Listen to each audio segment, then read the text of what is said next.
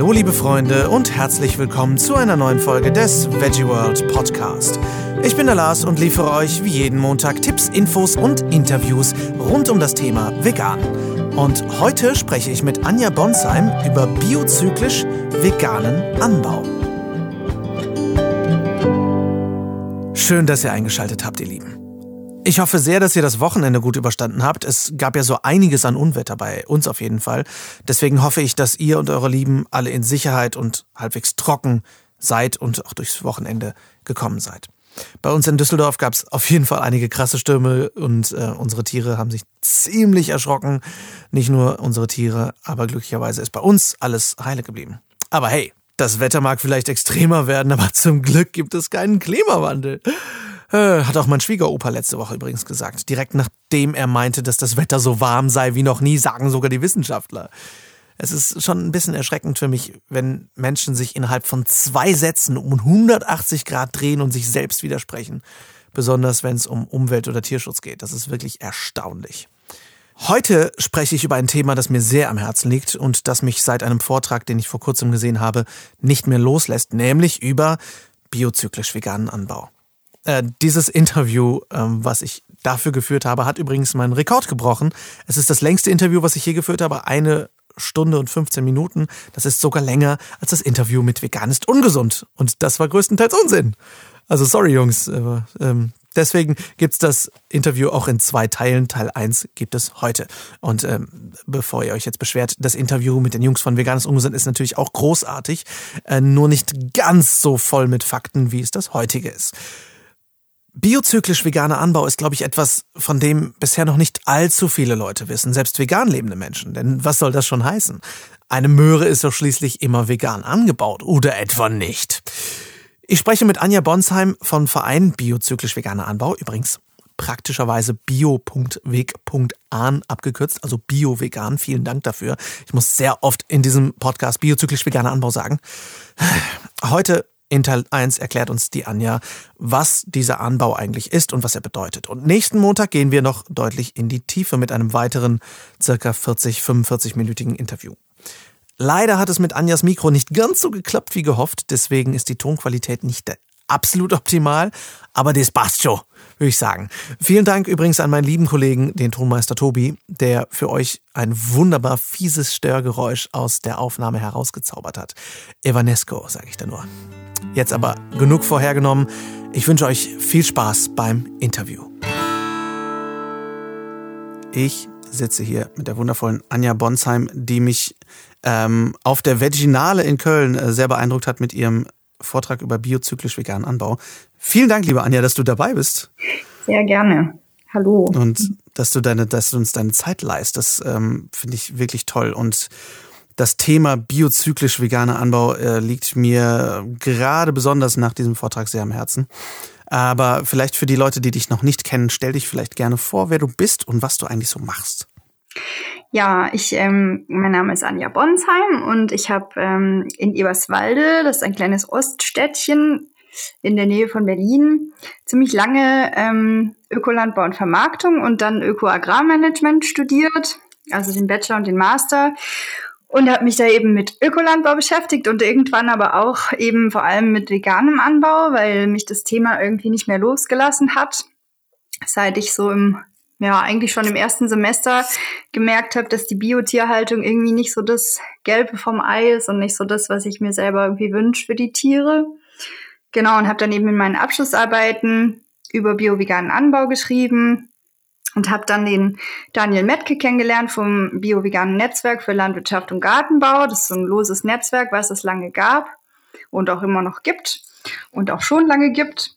Und genau, bin einfach dadurch so ein bisschen in dieses Thema reingerutscht und genau, habe mich einfach auch nach dem Studium so weiter damit beschäftigt und war dann ja nicht so ganz direkt daran beteiligt, aber schon auch ein bisschen, dass sich der Verein Biozyklisch Veganer Anbau e.V. gegründet hat. Ich war dann irgendwie noch eine Weile im Ausland und habe die eigentliche Vereinsgründung dann verpasst, aber bin, als ich dann wieder zurückkam, eben wieder mit dem Verein so im Kontakt gewesen und auch Mitglied geworden und genau, seit jetzt Oktober letzten Jahres bin ich eben für den Verein aktiv und mache so die Öffentlichkeitsarbeit, aber auch so die Mitgliederbetreuung, genau. Und eben alles, was so an Anfragen kommt, E-Mails beantworten. Und wie lang, äh, wie viele Leute seid ihr in dem Verein? Also im Vorstand, sage ich jetzt erstmal. Genau, also ich erzähle vielleicht einfach mal ein bisschen über den Verein. Der wurde eigentlich mh, mm, im kleineren Rahmen schon im Sommer 2016 von so ein paar pfälzischen Landwirtinnen und Landwirten gegründet. Da ist vor allem der Bernd Kugelmann zu nennen, der ist jetzt im ersten Vorstand auch. Der hat damals einfach auch ähm, seine tierischen Handelsdünger, die er in seinem Gemüsebaubetrieb verwendet hat, getestet und festgestellt, wow, da ist ja total viel Scheiß drin, Antibiotika-Rückstände und Keime und so weiter. Und hat dann ähm, die bio-vegane Produktionsweise für sich patentieren lassen und hat irgendwie beschlossen, er muss jetzt irgendwas machen und hat eben mit äh, Betriebskollegen und Kollegen ähm, aus der Pfalz den Verein gegründet. Und daraufhin ähm, ist noch einfach sind noch Menschen dazugestoßen, die sich auch schon länger damit beschäftigt haben, eben das biovegane Netzwerk und ein paar Tierschutz- und Tierrechtsorganisationen und eben auch ähm, eine Firma in Griechenland, die die biozyklisch vegane Wirtschaftsweise dort über viele Jahre sozusagen schon durchgeführt haben und auch schon viel Erfahrung haben und denen es eben auch ein Anliegen ist, dass in Kreisläufen gewirtschaftet wird und vegan gewirtschaftet wird. Genau, und die haben sich dann eben alle so fusioniert im Dezember 2016. Und mittlerweile hat der Verein 45 Mitglieder, so ungefähr, ein paar mehr, glaube ich, mittlerweile sogar. Genau, da sind eben drin einige Tierschutz- und Tierrechtsorganisationen, aber auch ein paar Biofirmen, dann eben natürlich einige Betriebsleiterinnen, ähm, aber auch einfach vegane Verbraucherinnen, denen das eben wichtig ist und denen das eine Herzensangelegenheit ist. Also es ist so ganz bunt zusammengewürfelt. Genau, und wir sind seit Anfang diesen Jahres sind wir auch gemeinnützig, also eben gemeinnütziger Verein mit Sitz in Kandel in der Pfalz, wo eben der Bernd Kugelmann auch seinen Betrieb hat, weil er ja der erste Vorsitzende ist. Ach spannend. Das heißt also 45 Mitglieder um den Dreh klingt natürlich in der Tat noch, ihr seid ja, ich meine, wenn es den Verein erst seit 2016 gibt, seid ihr noch äh, ja am Anfang. Aber das heißt, 45 Mitglieder sind auch wirklich Firmen und nicht nur 45 Einzelpersonen. Also Firmen, Einzelpersonen und so weiter. Genau, also alles gemischt. Okay. Ja. Okay, verstehe.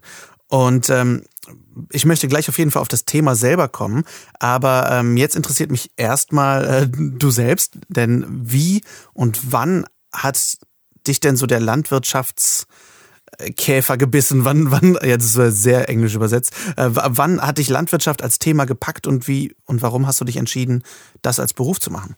Also für mich war immer klar, ich will irgendwas für, für Mutter Erde machen. Ich habe irgendwie schon immer so voll den Bezug einfach zur Natur und zu Tieren und für mich war immer klar, ich habe irgendwie Lust, mich dafür einzusetzen, dass es unserer Erde besser geht, weil ich einfach auch schon irgendwie voll als Kind so das Gefühl hatte, es läuft total viel schief in der Landwirtschaft und generell so äh, durch die Globalisierung. Und dann habe ich eben nach dem Abi in Spanien gewuft, also so, das ist so ein freiwilligen Dienst im Grunde auf verschiedenen ökologischen Betrieben und habe da einfach gemerkt, so ist dass mir das Spaß macht und habe dann aber erstmal in Eberswalde ein Jahr lang Naturschutz, Land Landschaftsnutzung und Naturschutz studiert. Kommst du auch aus Eberswalde?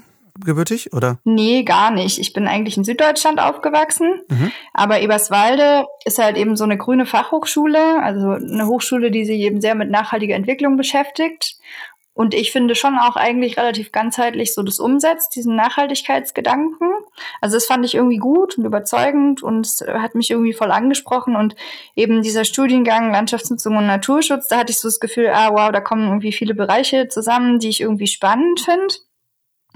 Und dann war es aber so, dass ich so nach ein, zwei Semestern eben gemerkt habe, hey, irgendwie finde ich das so paradox, dass man sich eben damit beschäftigt, wie man Arten schützen kann, wie man Naturschutzgebiete deklarieren kann, wie man irgendwie mh, hm, Naturschutzkonzepte entwirft, damit sozusagen die Vielfalt erhalten bleibt und die natürlichen Kreisläufe. Und eben gleichzeitig aber im großen Stil durch die Agrarwirtschaft so viel kaputt gemacht wird und so viele massive Eingriffe in die Natur stattfinden, die ja eigentlich vor allem dafür verantwortlich sind, dass wir äh, ökologisch so große Probleme auf der Welt haben. Und das war irgendwie für mich so ein das fand ich irgendwie widersprüchlich. Und da habe ich so gemerkt, okay, wenn ich irgendwie sozusagen die die Ökologie positiv beeinflussen will und mich irgendwie dafür einsetzen will, dass es der Natur, dass die sich erholen kann, dann muss man eigentlich in der Landwirtschaft ansetzen. Und in Eberswalde gab es eben auch diesen Studiengang Ökolandbau und Vermarktung und das war damals auch, hat mein Mitbewohner auch studiert und das, da war ich irgendwie angefixt und das fand ich irgendwie gut. Und gleichzeitig konnte ich mir zu der Zeit, also ich glaube, als ich noch in Spanien war, hätte ich mir jetzt nicht vorstellen können, Landwirtin zu werden, weshalb ich auch erstmal was anderes dann gemacht habe. Und dann war es aber immer mehr so, dass ich gedacht habe, naja, warum eigentlich nicht Landwirtschaft studieren? Und aber schon immer auch ein bisschen mit dem, naja, so im Sinn hatte ich schon, glaube ich, immer dieses Bild von, ich bin eher, arbeite in Organisationen oder in irgendwelchen Verbänden oder sowas. Also es war irgendwie schon immer mein Ding, so zu organisieren, zu vernetzen, Öffentlichkeitsarbeit zu machen, so diese Koordinierungstätigkeit, das hat mir irgendwie immer schon voll viel Spaß gemacht. Und ich habe mich eigentlich während dem Studium auch immer in diese Richtung orientiert. Also ich habe auch mein Praktikum bei einem gemeinnützigen Verein gemacht und ja, war irgendwie immer schon eher in der Richtung unterwegs. Und genau, aber es war auf jeden Fall so, dass mich die Landwirtschaft oder der Ökolandbau an sich einfach auch voll gepackt hat und mich interessiert hat. Und dann Eben, habe ich eben im ersten, zweiten Semester, eigentlich, ich glaube sogar schon im ersten Semester, habe ich gemerkt, boah, das mit der Biotierhaltung ist irgendwie überhaupt nicht so, wie ich mir das vorgestellt habe. Und ja, eben, ich habe mich natürlich dann intensiv damit beschäftigt und habe einfach auch, ja, ziemlich schnell gemerkt, ich kann überhaupt nicht dahinter stehen. Und für mich ist es eigentlich ähm, ethisch nicht vertretbar, wirtschaftlich Tiere zu halten weil ich einfach sehe, dass es immer zu Lasten der Tiere geht, dass immer ökonomische Interessen am Ende überwiegen und immer am Ende die Bedürfnisse der Tiere zu kurz kommen. Wie auch immer äh, man es sozusagen macht, ob es jetzt äh, Demeter oder Bioland oder EG-Bio-Tierhaltung ist. Es gibt da schon Unterschiede, es gibt schon auch ein besser und ein schlechter, aber es ist halt am Ende nicht das, was ich mir für die Tiere wünsche. Und dann bin ich, glaube ich, nach vier, fünf Monaten hab, bin ich vegan geworden, habe dann auch ein paar Leute kennengelernt, die auch vegan gelebt haben. Habe da auch einfach viel Austausch gehabt. Also in Eberswalde ist es schon auch so, dass da eben viele kritische Menschen sind und es gab auch eine vegan Gruppe und genau, aber so dieses Thema bio-veganer Landbau, da habe ich so das Gefühl gehabt, das ist noch total neu und haben sich noch nicht viele Leute mit beschäftigt das merkt man ja auch, wie, wie neu das noch ist, ne? Wenn, wenn man sieht, dass, also wie sehr das noch in den Kinderschuhen steckt, wenn alleine 2016 der erste Verein wirklich dafür gegründet wurde. Ja, ja, es gab, glaube ich, schon also viele Jahre Leute, die sich damit auseinandergesetzt haben. Es hat ja dieses biovegane Netzwerk für Landwirtschaft und Gartenbau, das wurde damals, glaube ich, in Witzenhausen, da gibt's ja auch eine Uni für Ökolandbau ähm, also die Uni Kassel bietet in Witzenhausen auch die Möglichkeit, ökologische Landwirtschaft zu studieren. Und da haben eben Studierende ähm, schon mal Landbautage organisiert und eben dieses Thema so ein bisschen gepusht. Und ähm, genau, aber in Eberswalde war das eben noch nicht so bekannt, würde ich jetzt mal sagen. Und es ist halt einfach, ja, es ist eine Nische in der Nische. Also in meinem Studiengang gab es schon viele Leute, die ähm, ja, vorhatten, Tiere zu halten. Und ich war jetzt so, ich glaube, es gab zwei Veganerinnen im Studiengang. Also es ist schon einfach, genau, eher die Nische in der Nische. Und ja, letztlich hat es mich, glaube ich, aber auch deswegen gereizt, weil ich einfach spannend fand, dass ich eben nicht äh, einfach nur eine vegane Konsumentin bin, die beruflich was ganz anderes macht, sondern ich bin eine vegane Konsumentin und ich kenne mich mit Landwirtschaft aus. Und dann war für mich irgendwie ziemlich schnell klar, okay, es ist eigentlich cool, das zu verbinden. Und es ist eigentlich voll die schöne Möglichkeit, dass ich das zum Beispiel über eine Abschlussarbeit mir mal genauer angucken kann. Das finde ich sehr spannend. Ich finde es äh, zum einen sehr schön, ähm, wie konsequent du Kindheitsträume umsetzt. Finde ich super cool. Und äh, ich finde es auch vor allem spannend, weil der Beruf, ich sag mal, Landwirtschaft zu studieren. Ich, ich glaube, der Beruf Bauer ist einfach noch bei uns so vorbelastet als Traktorfahren und das war's. Hm. Und, ähm, und gleichzeitig finde ich sehr spannend, dass du mit, mit diesem kritischen Gedanken daran gegangen bist, weil ich glaube, also das ist zumindest so meine Wahrnehmung, dass Bauern äh, oder Landwirte, Landwirtinnen sehr, sehr wenig in dem Thema Nachhaltigkeit und Veganismus drinstecken. Und deswegen glaube ich, ist es sehr gut, dass du da frischen Wind reinbringen möchtest. Hm. Und gleichzeitig eben auch diesen, diesen Job selber durchziehen. Ne? Also, dass du mehr tun willst, als einfach nur Konsument sein. Das finde ich auch sehr wichtig. Ja, also ja, ich denke, es ist schon auch, also wichtig, dass man es eben nicht so arg scharf trennt im Sinne von, es gibt die Landwirte und die finden alle Veganer blöd und die Veganer finden alle die Landwirte blöd, sondern es ist ja genau diese Schnittpunkte sind ja eigentlich so spannend, ne? Wo gibt's da vielleicht auch Menschen, denen Tierhaltung eigentlich auch am Herzen liegt und die sich eigentlich, also eine Tierhaltung, die irgendwie anders ist und besser ist und die, also ne, die nicht wirtschaftlich stattfindet und wo keine Tiere genutzt werden und die eben Landwirtschaft machen wollen, die vielleicht anders ist, aber es vielleicht noch nicht können oder noch nicht so genau wissen, wie. Und eben, also da zu gucken, wie, wo sind eigentlich vielleicht auch Schnittpunkte, die irgendwie spannend sind. Absolut, dass man nicht dieses Feindbild irgendwie voneinander hat. Ne? Ja, also genau, vor allem, ja. ähm, viele Landwirte gehen ja auch unter der Tierhaltung wirtschaftlich und sozial kaputt durch dieses krasse System und diese, allein jetzt, wenn man jetzt über das Thema Milchpreise oder sowas nachdenkt. Äh, insofern finde ich es sehr schön, dass man da in den Kontakt geht und schaut, wie kann man zusammen irgendwie für eine bessere Zukunft arbeiten. Genau. Ich glaube, jetzt fragen sich äh, immer noch einige Hörer, was ist denn jetzt biozyklisch veganer Anbau?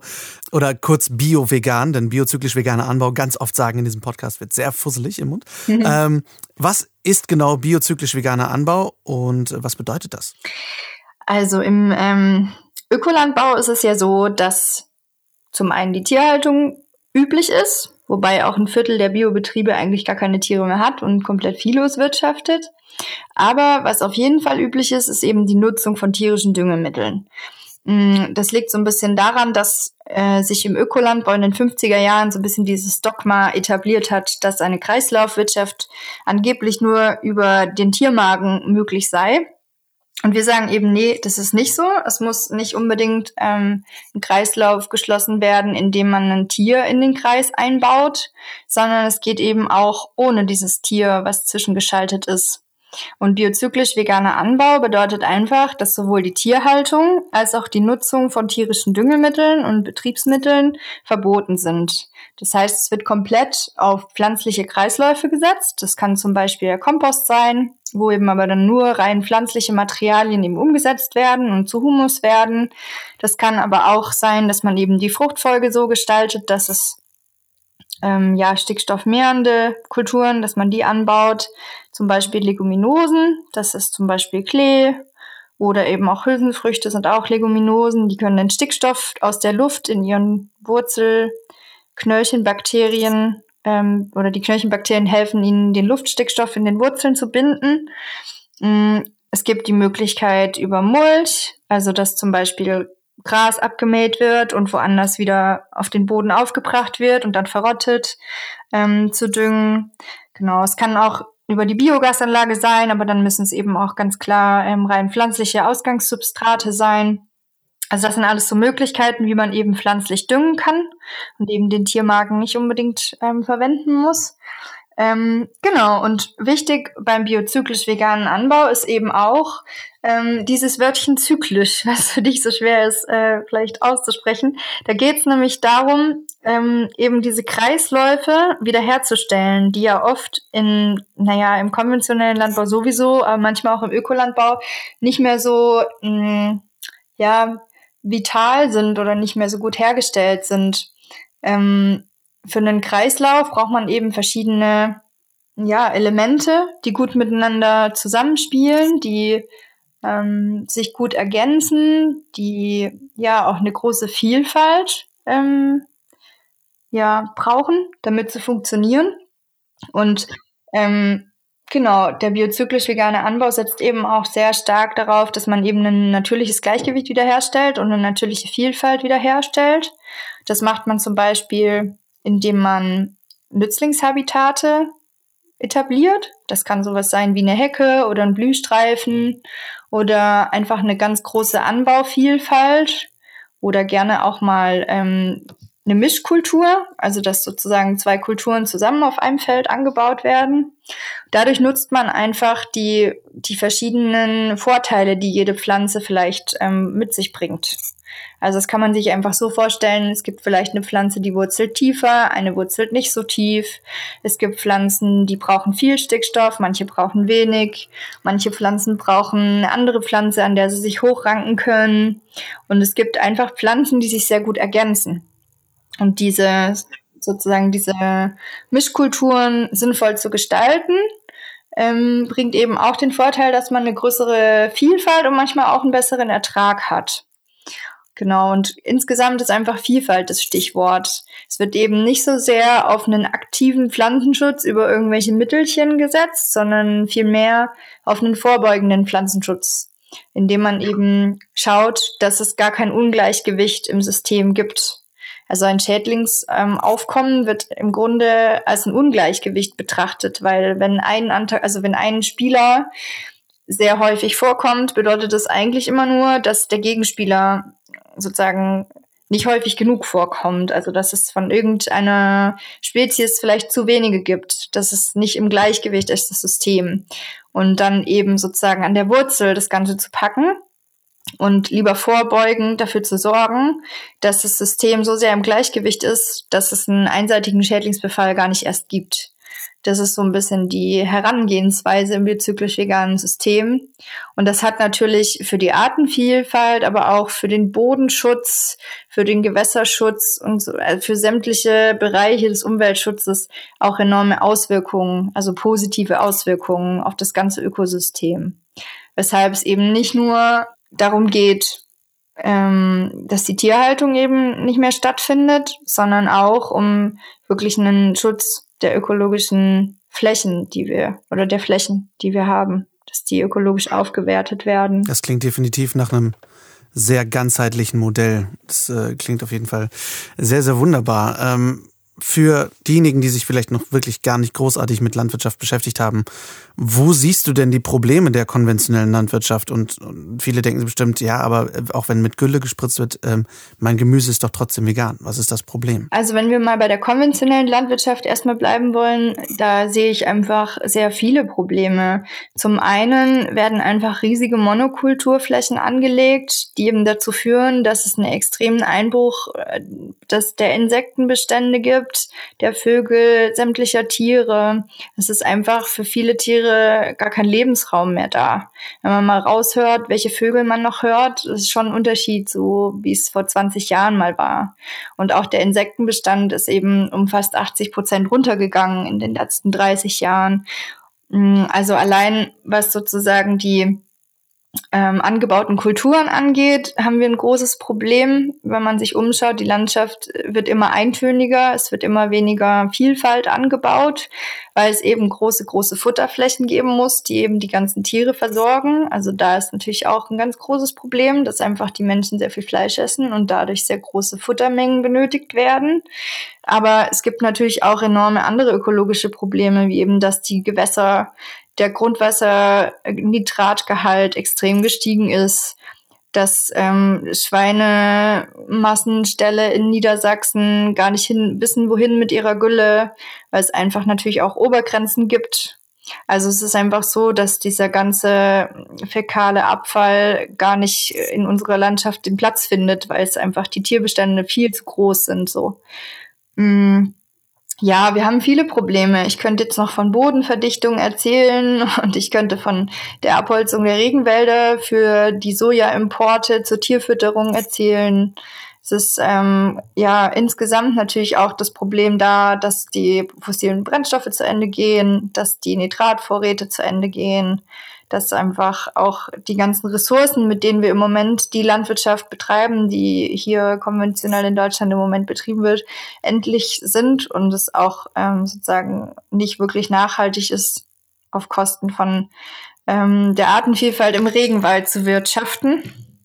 Ähm, wenn man jetzt mal, also ich denke, das sind alles Dinge, die sind so langsam auch in den Köpfen der Menschen, die sind auch bekannt.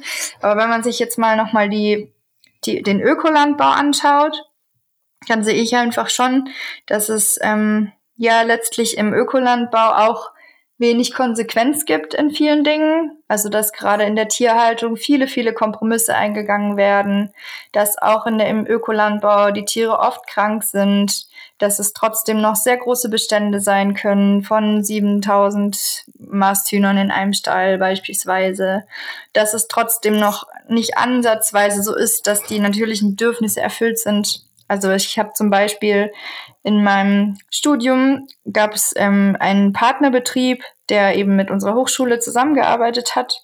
Das war ein Demeter oder ist ein Demeter-Betrieb der Milch produziert und Käse und es war für mich jedes Mal total schlimm, dorthin zu fahren, weil halt einfach klar die ähm, Kälber eben in ihre Kälber-Iglus äh, isoliert werden und von der Mutter separiert werden und das einfach immer ein total schlimmes Bild fand und ich finde, da wird es irgendwie so relativ deutlich, warum das irgendwie eben auch im Ökolandbau aus veganer Perspektive eigentlich überhaupt nicht klar geht, ne? Weil Demeter ist eigentlich dafür bekannt, so die strengsten Auflagen, was die Tierhaltung angeht, zu haben. Und das ist mit Sicherheit auch richtig. Also Demeter verbietet zum Beispiel tatsächlich ähm, ohne Ausnahme, dass die Hörner ausgebrannt werden. Also bei, De in, bei Demeter müssen die Kühe die Hörner auf jeden Fall behalten.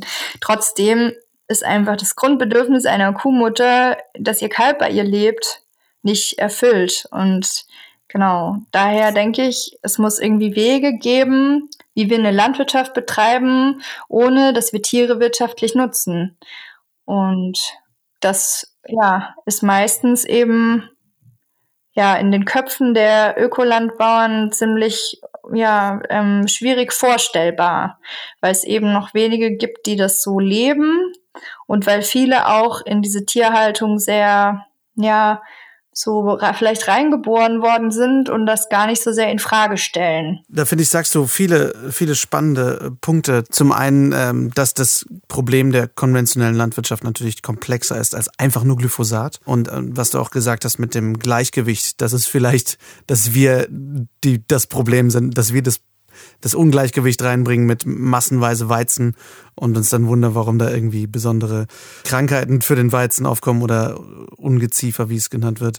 Ähm, und was ich besonders spannend finde, ist, ähm, was du erzählst von dem Bio-Anbau, denn ich bin mit dem Weltbild aufgewachsen damals, dass wenn etwas Bio ist, dann ist alles in Ordnung und mhm. das macht alles gut. Ja. Und ähm, gerade auch heute noch, und das habe ich in sehr, sehr vielen Gesprächen gehabt, wenn die Leute sagen, ja, aber ich habe ja meinen Biobauern um die Ecke. Und ich glaube, da ist auch oft noch das Bild, das ist ein schöner Hof, da existieren maximal drei Hühner und äh, die haben auch richtig Bock, dann einmal in der Woche ein Ei zu legen. Aber die Realität sieht da eben auch ganz anders aus. Darüber haben wir auch schon eine Folge gemacht, eine Folge über Bio und wie die Tierhaltung zwischen konventionell und Bio eigentlich so äh, verglichen wird und wie, wie flexibel die das doch äh, letztendlich immer noch interpretieren können. Was, äh, was ich noch sehr spannend fand an deinem Vortrag, was jetzt das auch das Thema angeht, dass das Gemüse nicht wirklich vegan ist, selbst wenn mit einem Gülle gespritzt wird oder so, ist, hm. dass auch mit Knochenmehl, Blutmehl und anderen äh, tierischen, ich sag mal, Resten gedüngt wird. Wie sieht es da aus? Ja, das kann ich gerne noch mal ein bisschen ausführen. Also es ist so, ähm, es gibt ja sehr viele Schlachthöfe und diese Schlachthöfe haben sehr viel, hm, ja, sagen wir mal, Schlachthofabfall, den sie irgendwie entsorgen müssen. Und was die Schlachthöfe sich überlegt haben, ist, na ja, dann machen wir doch einfach einen billigen Dünger da draus. Und ähm, was dann eben für Produkte da auf den Markt kommen, sind eben, also die Produkte sind zum Beispiel ähm, Hornmehlpellets, Haarmehlpellets, Blutmehlpellets, Federmehlpellets etc.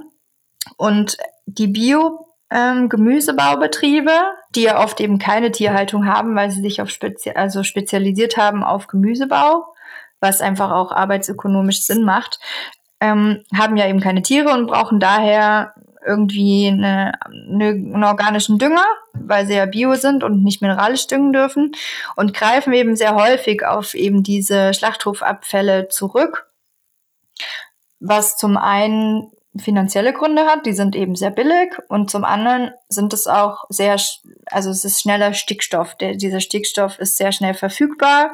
Das heißt, es ist für die ziemlich effizient. Ähm, die Öko-Verordnung und auch meiner Meinung nach alle Verbandsverordnungen erlauben die, diese Verwendung von diesen Handelsdüngern, tierischen Handelsdüngern. Mm, und was jetzt daran problematisch ist, ist ja zum einen natürlich jetzt erstmal offensichtlich, dass man dadurch eben die Schlacht, den, die Schlachttierhaltung unterstützt und irgendwie dadurch noch indirekt Einnahmen schafft für ein ganz ekelhaftes System von Schlachtung. Ähm, zum anderen aber auch, finde ich sehr erschreckend, dass sich kaum jemand darüber Gedanken macht, was eben auch in diesen Handelsdüngern da so drin ist. Also da sind ja auch einfach Rückstände drin von Antibiotikum, da sind multiresistente Keime drin, da sind manchmal auch Schwermetallrückstände drin. Und diese Substanzen gelangen dann eben auf die Gemüsebaufelder von ökologischen Gemüsebaubetrieben. Und es gibt jetzt mittlerweile auch Studien, die sozusagen einzelne Versuche bei denen einzelne Versuche gemacht wurden, wonach diese Tetrazykline, also diese Antibiotika-Bestandteile, dann später auch in den Kulturpflanzen nachweisbar sind. Das heißt, die Biokäufer, die in den Bioladen gehen oder auch im Großhandel, Einzelhandel, Lebensmitteleinzelhandel Biogemüse einkaufen, konnten sich bisher überhaupt nicht sicher sein, dass in ihrem Biogemüse eben keine Antibiotika-Rückstände drin sind. Das ist so eine Sache, die, glaube ich, wo eben die Bios keinen großen Wind drum machen, weil es eben vielleicht nicht so eine nette Information für die Kunden ist, ähm, die ich aber irgendwie sehr erschreckend finde. Und ja, letzten Endes denke ich, dass denen, dass es viele Bios auch nicht unbedingt, also sozusagen die Bioverbände oder die Menschen, die diese Entscheidung treffen, auch nicht unbedingt begrüßenswert finden, aber eben halt vielleicht keine andere Option gesehen haben, wie diese Betriebe ja an schnell verfügbaren Stickstoff kommen und da eben wie so eine kleine Ausnahme gemacht haben. Ähm, ja, ich finde das erschreckend und ich finde wichtig, dass die Menschen sich auch ähm, dagegen entscheiden können. Und da sind wir eben wieder beim biozyklisch veganen Anbau. Hier ist es eben ganz klar, sowas wird nicht eingesetzt und es wird rein pflanzlich gedüngt. Und das Schöne ist ja, dass es eben jetzt dieses Siegel gibt, biozyklisch veganer Anbau. Vielleicht äh, kannst du das ja noch mal irgendwo hervorheben. Ja, das werden wir sowieso. Wir werden eh auch eure Seite ähm, natürlich in die Shownotes packen. Das heißt, dass da Leute auf jeden Fall noch nachlesen können und das Siegel auf jeden Fall auch ja. anschauen können. Darüber möchte ich auf jeden Fall auch gleich ähm, noch sprechen. Ähm, ich finde es auch sehr erschreckend, ähm, was, was da alles so quasi auf unsere Felder gestreut wird, einfach weil es billiger Abfall ist. Tierhaltung ist ja eigentlich auch sehr landintensiv und, und verbraucht viel Platz und die Futtermittel verbrauchen viel Platz und Ressourcen und sind arbeitsintensiv. Wie sind denn da die Argumente in der Ökolandwirtschaft und der Biolandwirtschaft, dass das weiterhin vertretbar ist? Wenn, wenn ja so offensichtlich ist, dass man weniger Platz, weniger Ressourcen, weniger Arbeit braucht, um, um Pflanzen anzupflanzen. Mhm. Ähm, naja, es ist halt eben schon so, dass die Gülle oder der Mist der eben aus einer Kuh oder einem Schwein rauskommt, das ist eben erstmal ziemlich einfach. Man kann einfach die Gülle nehmen und sie übers Feld streuen und die ist schon sehr hoch im Nitratgehalt und die wird eben schnell umgewandelt. Da wird sehr schnell Stickstoff draus, der pflanzenverfügbar ist. Ähm, das funktioniert alles erstmal ganz gut und man hat relativ wenig Arbeit.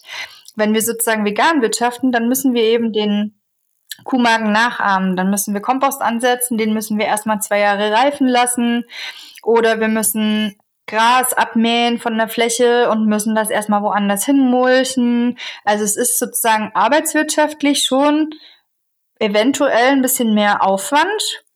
Mm, und man hat natürlich halt nicht direkt diesen Stickstoff verfügbar, sondern der muss erstmal sozusagen verrotten, das, das, die organische Masse muss erstmal verrotten und muss erstmal in Form von Humus, Erde sozusagen aufgebracht werden.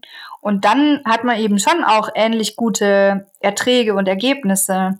Aber das ist eben, naja, sagen wir mal, nicht unbedingt üblich und auch noch nicht so unbedingt erforscht. Und die Menschen sind einfach skeptisch. Das ist so, glaube ich, das eine. Das andere ist, dass die Tierhaltung einfach, ja, als dass das Tier einfach als Teil des Kreislaufs betrachtet wird. Das hat sich einfach so als Dogma irgendwie etabliert und es ist einfach schwer sozusagen umzudenken. Und viele sehen eben nicht, dass nicht das Tier den Kreislauf schließt, also die Nährstoffe nicht aus dem Tier rauskommen, sondern dass die Nährstoffe eigentlich in dem Gras drin sind, was das Tier frisst und dass das Tier eigentlich keinen Mehrwert hat. Das Tier ist eigentlich nur die Umsetzungsmaschine, so würden die es ja vielleicht auch ein bisschen sehen. Ne? Ähm, Ja, und letzten Endes ist es total einfach, diese Maschine zu imitieren, eben zum Beispiel durch einen Kompost oder eine Biogasanlage oder einfach nur eine gut funktionierende ähm, Boden, ein gut funktionierendes Bodenleben, was die Sachen umsetzen kann. Wenn man jetzt darüber redet, dass die Tiere die Nährstoffe fressen in Form von Gras oder in vielen Fällen ja leider Kraftfutter äh, und dann die Gülle aber auch wo ganz anders hin transportiert wird, da werden ja auch nicht wirklich Kreisläufe lokal hergestellt. Wie sieht das denn beim biozyklisch veganen Anbau aus, wenn man zum Beispiel mulcht? Dann kann man ja theoretisch auch quasi die, die Nährstoffe, die in der Weide oder irgendwo sind, sehr lokal wieder einsetzen, oder? Wie sieht das da aus? Hm, ja, also es ist so, dass letzten Endes ähm, die Flächen, die ansonsten für den Futterbau verwendet werden würden, eben stattdessen für eine Kompostierung verwendet werden. Das heißt, es wird trotzdem Kleegras angebaut, und es wird trotzdem eben dieses Kleegras in die Fruchtfolge eingebaut und dann eben kompostiert.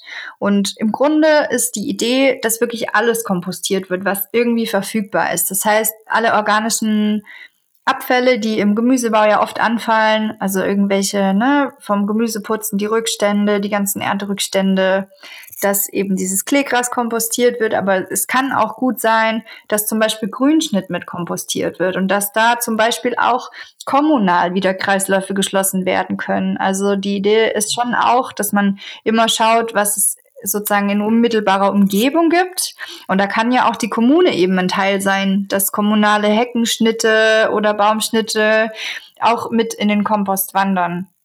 Und letzten Endes wird eben halt ganz oft vergessen, dass die Landwirtschaft, die so betrieben wird, eben nicht Kreislaufwirtschaft ist. Eben, was du vorhin ja auch schon angesprochen hast, dass eben die Tiere nicht unbedingt nur Gras fressen, sondern auch Kraftfutter und dafür eben auch wahnsinnig viele Flächen draufgehen, die eben ja jetzt für im biozyklischen System für den Anbau von unseren direkt äh, zu konsumierenden Lebensmitteln verwendet werden können. Genau, weshalb ja eigentlich die Kreislaufwirtschaft ohne das Tier eher enger ist, also eher engere Kreisläufe anstrebt und eben keine Kreisläufe, die bis nach Brasilien in den Amazonas reichen. So, ich hoffe, wir konnten euch das Prinzip von biozyklisch veganem Anbau näher bringen. Ich persönlich habe schon jetzt tausendmal gesagt, diese Folge, aber ich finde das Thema so wichtig. Denn ähnlich wie Veganismus selbst ist es auf so vielen Ebenen relevant, egal ob umwelttechnisch, gesundheitlich oder ethisch. Und mal ehrlich, ich finde es schon ein bisschen eklig zu wissen, dass mein Salat mit Leichenmehl gedüngt wurde, oder? Das ist so ein bisschen. Ähm, das Gute ist, dass wir alle aktiv werden können, um die Verbreitung dieses veganen Anbaus zu fördern. Darüber sprechen wir im Detail nächsten Montag. Da gibt es eine ganze Menge Möglichkeiten. Also haltet gern die Ohren steif. Wenn das Thema euch jetzt so gepackt hat, dass ihr nicht warten möchtet, umso besser. Geht gerne auf die Homepage des Vereins. Alle relevanten Links sind wie üblich in den Shownotes und es lohnt sich. Ich hoffe, die Folge hat euch gefallen. Schreibt mir wie üblich gerne eure Ideen, Fragen und Gedanken an lars.veggieworld.de und schaut natürlich auch gerne auf unserer Homepage vorbei, veggieworld.de. Da findet ihr nicht nur die aktuellsten Termine für die nächste Messe, sondern auch unseren Blog. Da findet ihr zum Beispiel ein wunderbares Rezept für veganen Feta. Zum Beispiel perfekt für Grillpartys. Folgt uns auch sehr gerne auf den manchmal sozialen Medien bei Facebook und Instagram at officialveggieworld. Und wenn ihr mögt, hängt auch gerne auf meiner Instagram-Seite ab, Lars the Vegan. Da gibt's auch immer Neuigkeiten zum Podcast, Veganismus und ähm, Alltagswahnsinn zugegeben. Wir hören uns nächsten Montag wieder zum Teil 2 des Interviews mit Anja über biozyklisch veganen Anbau. Ich übe bis dahin auch diese Worte dreimal ganz schnell hintereinander zu sagen. Biozyklisch veganer Anbau, biozyklisch veganer Anbau, biozyklisch veganer Anbau. Gut, es klingt, als hätte ich zwei Caipirinha getrunken. Egal. Bis dahin übe ich noch. Ich wünsche euch bis dahin eine schöne Woche. Vielen Dank fürs Zuhören und ciao, ciao.